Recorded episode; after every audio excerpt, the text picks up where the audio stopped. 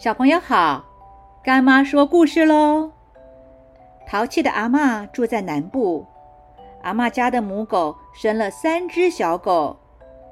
淘气跟彤彤因为都很想养一个宠物，在征得妈妈的同意后，他们一人领养了一只狗狗。狗狗因为刚出生没有多久，所以需要花很多的时间来照顾。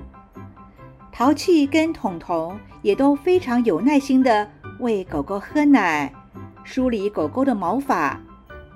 没有多久，狗狗长大了，需要教它一些规矩，例如呢，要在固定的地方大小便，要定时的外出散步，以及听懂一些指令。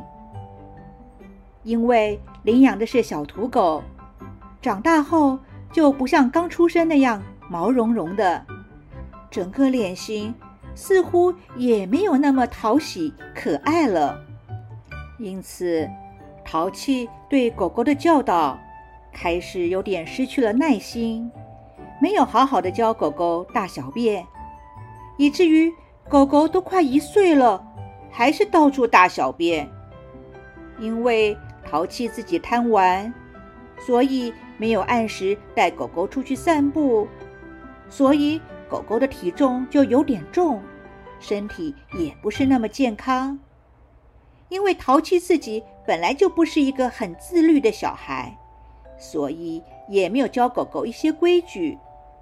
狗狗啊，完全听不懂指令，随时会想外出，随时会乱跑乱叫。反过来看，彤彤这边，因为。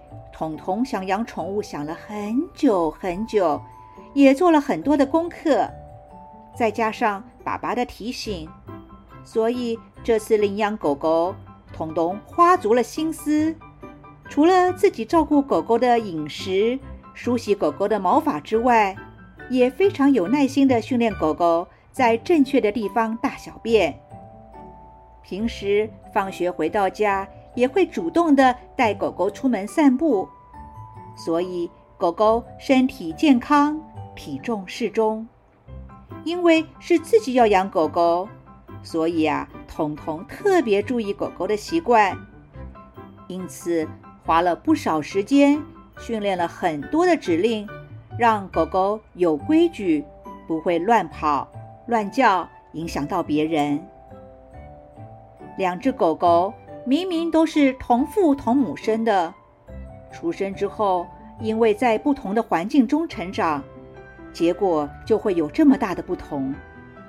孔子说过，人的本性是相近的，只是后天的习惯让人有了差别。